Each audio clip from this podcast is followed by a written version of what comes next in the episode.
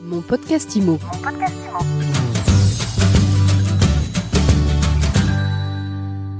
Bonjour et bienvenue dans ce nouvel épisode de mon podcast IMO. Tous les jours, on reçoit celles et ceux qui font l'immobilier. Et aujourd'hui, on décrypte les tendances. On parle de la crise du logement avec Yann Janot. Bonjour. Bonjour Ariane. Yann, vous êtes président du réseau d'agences immobilières La Forêt. Vous venez de publier votre note de conjoncture sur l'état du marché. Alors qu'est-ce que vous constatez? Ce qu'on constate, c'est évidemment un retrait du volume de transactions qui s'explique par euh, une partie des acquéreurs qui a été euh, laissée euh, au bord de la route au fil des dernières années avec des contraintes dans l'accès au crédit, avec des difficultés à se constituer un apport et également du fait de prix de l'immobilier qui ne baissent pas franchement et qui ne baissent pas suffisamment pour resolvabiliser ces acquéreurs frappés par la hausse des taux d'intérêt. Donc ça, c'est le premier constat. Et puis le deuxième, on constate quand même que les acquéreurs euh, locaux, historiques, ont repris la main sur ces derniers mois sur les, transactions. Donc c'est un peu moins les citadins, les métropolitains qui sortaient euh, de leur ville avec un pouvoir d'achat euh, élevé. Ce sont les, locaux, les historiques qui trouvent une réelle déconnexion entre les prix de l'immobilier qu'ils voient aujourd'hui et ceux qu'ils ont connus 2, 3, 4 ans euh, par le passé, donc euh, qui poussent fort au réajustement à la baisse. Alors ce réajustement à la baisse des prix, vous disiez qu'il n'était pas suffisant. Vous le chiffrez à combien aujourd'hui et il faudrait aller vers où? Vers quoi? Alors aujourd'hui, il est à euh, 3,1% en 12 mois chez la forêt, avec euh, sur l'ensemble du, territoire, avec euh, en effet un, grand écart. Si on regarde les métropoles, Paris quasiment moins 6%, euh, Bordeaux, Lyon qui recule de 6, de 7% également, puis d'autres métropoles qui résistent, qui font plus que résister. Toulouse, Marseille avec des prix qui augmentent toujours de près de 3%, Lille également, et on retrouve un peu ce marché fragmenté sur toute la France. Donc ça, c'est la réponse à la première question. Jusqu'où on devrait aller en termes de baisse de prix? Si on regarde la baisse de pouvoir d'achat immobilier des acquéreurs qui empruntaient de l'argent il y a un peu plus de 18 mois à 1% et qui l'empruntent aujourd'hui autour de 4%, ils ont perdu euh, au moins 25% de pouvoir d'achat immobilier. Donc pour être ISO, il faudrait que les prix de l'immobilier baissent de 25%. On sait que ça ne sera pas le cas mais il faudrait vraisemblablement qu'il baisse euh, au moins de 10% pour redonner une fluidité au marché immobilier. Alors il y a des propriétaires, quand ils vous entendent, quand ils écoutent les agents immobiliers, euh, prenez euh, ce genre de, conseils, ils disent mais c'est pas possible, c'est notre patrimoine, Je, on n'a pas forcément fait l'acquisition il y a très longtemps. Qu'est-ce que vous leur dites à, à ces vendeurs euh, frileux sur euh, l'urgence de baisser leur prix pour vendre? Alors déjà, on les comprend, c'est humain et c'est euh, naturel quand son voisin a vendu euh, le même appartement que le sien ou la même maison que la sienne à un prix euh, il y a un an et demi, il y a deux ans ou il y a trois ans et qu'aujourd'hui on explique à ses propriétaires que la valeur de leur logement a baissé, a reculé s'ils veulent trouver des acquéreurs solvables, on comprend que cette réalité soit, soit difficile à accepter. Alors la majorité des vendeurs aujourd'hui ont quand même acquis leur logement il y a plusieurs années et généré des, des plus-values parfois substantielle. Donc c'est le premier point qu'on leur explique. Le deuxième point, c'est qu'on leur explique quand même qu'avec 15% d'acquéreurs en moins, ils ont intérêt à ne pas euh, rater les acquéreurs sur le marché, les acquéreurs qui sont euh, solvables et à venir au prix du marché. Alors on a des outils, évidemment, on leur montre les biens qui sont en concurrence avec euh, les leurs en ce moment, les biens similaires qui ont été vendus récemment ou les biens similaires qui traînent sur le marché avec un prix trop élevé. Mais finalement, on a deux catégories de vendeurs, ceux qui sont contraints de vendre pour des raisons euh, familiales, professionnelles, fiscales, et qui s'adaptent au prix, en tout cas, euh, que sont prêts à payer les acquéreurs. Et puis une deuxième catégorie de vendeurs qui sont moins pressés et qui attendent une opportunité, euh, le cas échéant, qu'ils peuvent trouver s'ils ont des biens euh, exceptionnels, en tout cas qui jouissent d'un caractère exceptionnel, une maison en, en, première ligne en bord de mer, un dernier étage avec terrasse sur un parc arboré dans un quartier extrêmement prisé également. Mais pour les autres, de toute façon, à un moment ou à un autre, s'ils veulent réaliser la transaction, ils seront contraints de venir au niveau de solvabilité de leurs acquéreurs. Sur les régions dont vous parliez tout à l'heure, où les prix n'ont pas beaucoup baissé, voire sont toujours à la hausse, est-ce que là, vous anticipez une baisse dans les mois à venir? Je pense notamment à Marseille. On voit en tout cas cette... On parlait de taches d'huile, maintenant on parle plus de taches de léopard. On voit en effet que la baisse des prix a tendance à gagner la globalité de la France. On voit par exemple des arrondissements parisiens sur le point de basculer sous la barre des, des 10 000 euros du, du mètre carré. C'est le cas du 15e arrondissement par exemple. On voit des régions, des bastions de résistance, hein, non pas des villages gaulois, mais des villages celtes, puisque je parle de la Bretagne qui a résisté euh, longtemps. Et puis là, en 12 mois, la Bretagne est à moins 1,5% au niveau global des, des prix, avec la majorité des départements qui sont à la baisse et un département, le Morbihan, qui continue euh, à résister, mais avec des prix qui sont en phase d'atterrissage. Donc, même caractéristique de marché sur la Normandie, un peu partout, on voit quand même qu'on s'oriente vers une baisse en pente douce euh, sur tout le territoire. Est-ce que malgré tout ça, vous arrivez à garder le moral? Oui, le moral, le moral, on l'a, puisque le marché immobilier est par définition un marché euh, cyclique.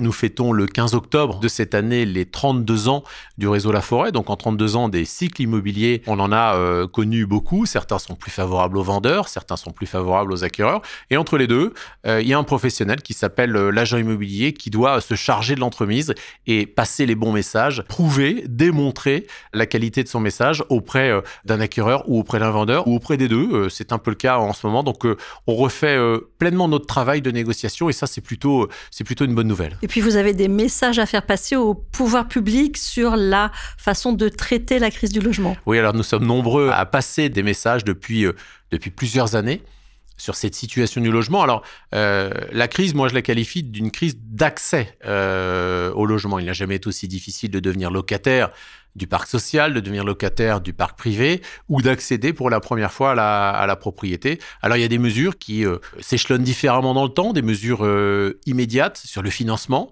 les critères HCSF que l'on pourrait revoir pour les primo-accédants, leur permettre d'emprunter non plus sur 25 ans, mais pousser jusqu'à 27 ans, par exemple, comme c'est le cas lorsqu'on achète en état futur d'achèvement. On pourrait également revenir au calcul du différentiel pour les investisseurs. Alors je ne vais pas le détailler, c'est un peu technique.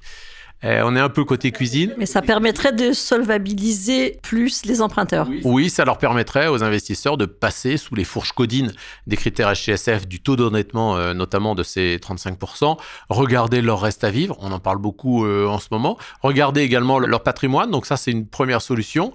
il y a d'autres solutions, il y a une solution fiscale avec ce fameux statut du bailleur privé. Alors le statut du bailleur privé, on en parle souvent, mais c'est une nébuleuse pour le grand public. C'est une nébuleuse parce qu'en effet, derrière ce statut se cache une volonté, c'est euh, de graver dans le marbre le cadre fiscal de l'investissement locatif, qu'il ne soit pas remis en cause tous les ans par un projet de loi de finances. Donc c'est ça le statut du bailleur privé. Et puis d'aligner cette occasion, en tout cas, euh, moi c'est ma proposition et le combat que je mène, d'aligner la fiscalité pour le neuf, pour l'ancien, pour le vide, pour le meublé, qu'on se retrouve vraiment sur un pied d'égalité. Donc ça, c'est un sujet euh, important à mettre en œuvre. On en entend parler. Donc peut-être qu'on va réussir à avancer. L'aménagement du territoire, qui est la clé du problème, tous les Français aujourd'hui souhaitent habiter au même endroit, là où il y a l'emploi, où il y a euh, l'éducation, le service public, euh, la culture, euh, les loisirs. Donc évidemment, réaménager le territoire, créer des bassins d'emploi, créer des solutions de transport. On a un réseau ferré très puissant en France qu'on peut certainement encore étendre. Ça, c'est un sujet de long terme, très déconnecté de la durée d'un mandat présidentiel.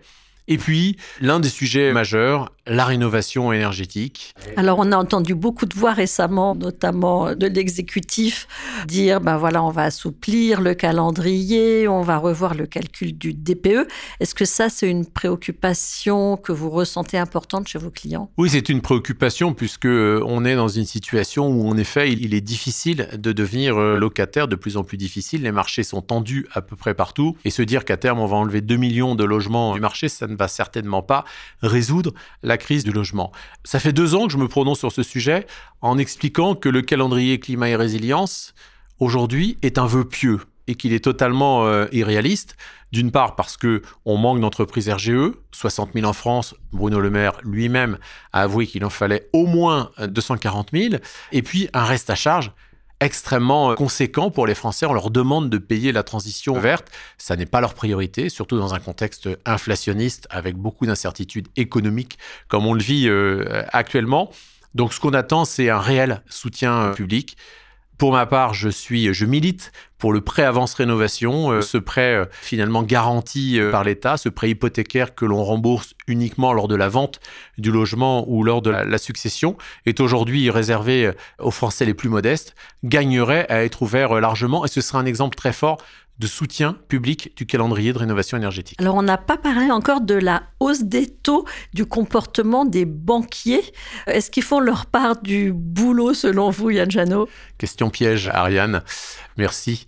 Oui, alors les banquiers, on a observé deux postures avec euh, des banques euh, régionales, des banques euh, mutualistes qui ont continué à prêter à leurs clients et qui ont permis aux transactions immobilières de se faire. Et en revanche, on a vu des banques euh, nationales d'envergure parfois européenne ou mondiale être plus réticentes sur le logement. Donc on attend euh, aussi du HCSF, on attend aussi de la Banque de France notamment qu'elle soit plus euh, incitative, qu'elle surveille vraiment la production de crédit par les banques. C'est aussi une partie du problème. Alors, euh, dernier volet, qu'est-ce que cette nouvelle conjoncture, ce nouveau cycle immobilier, ça a comme conséquence sur votre business, sur le business plus généralement des agents immobiliers? Ça a une conséquence sur le volume de vente, on l'a vu.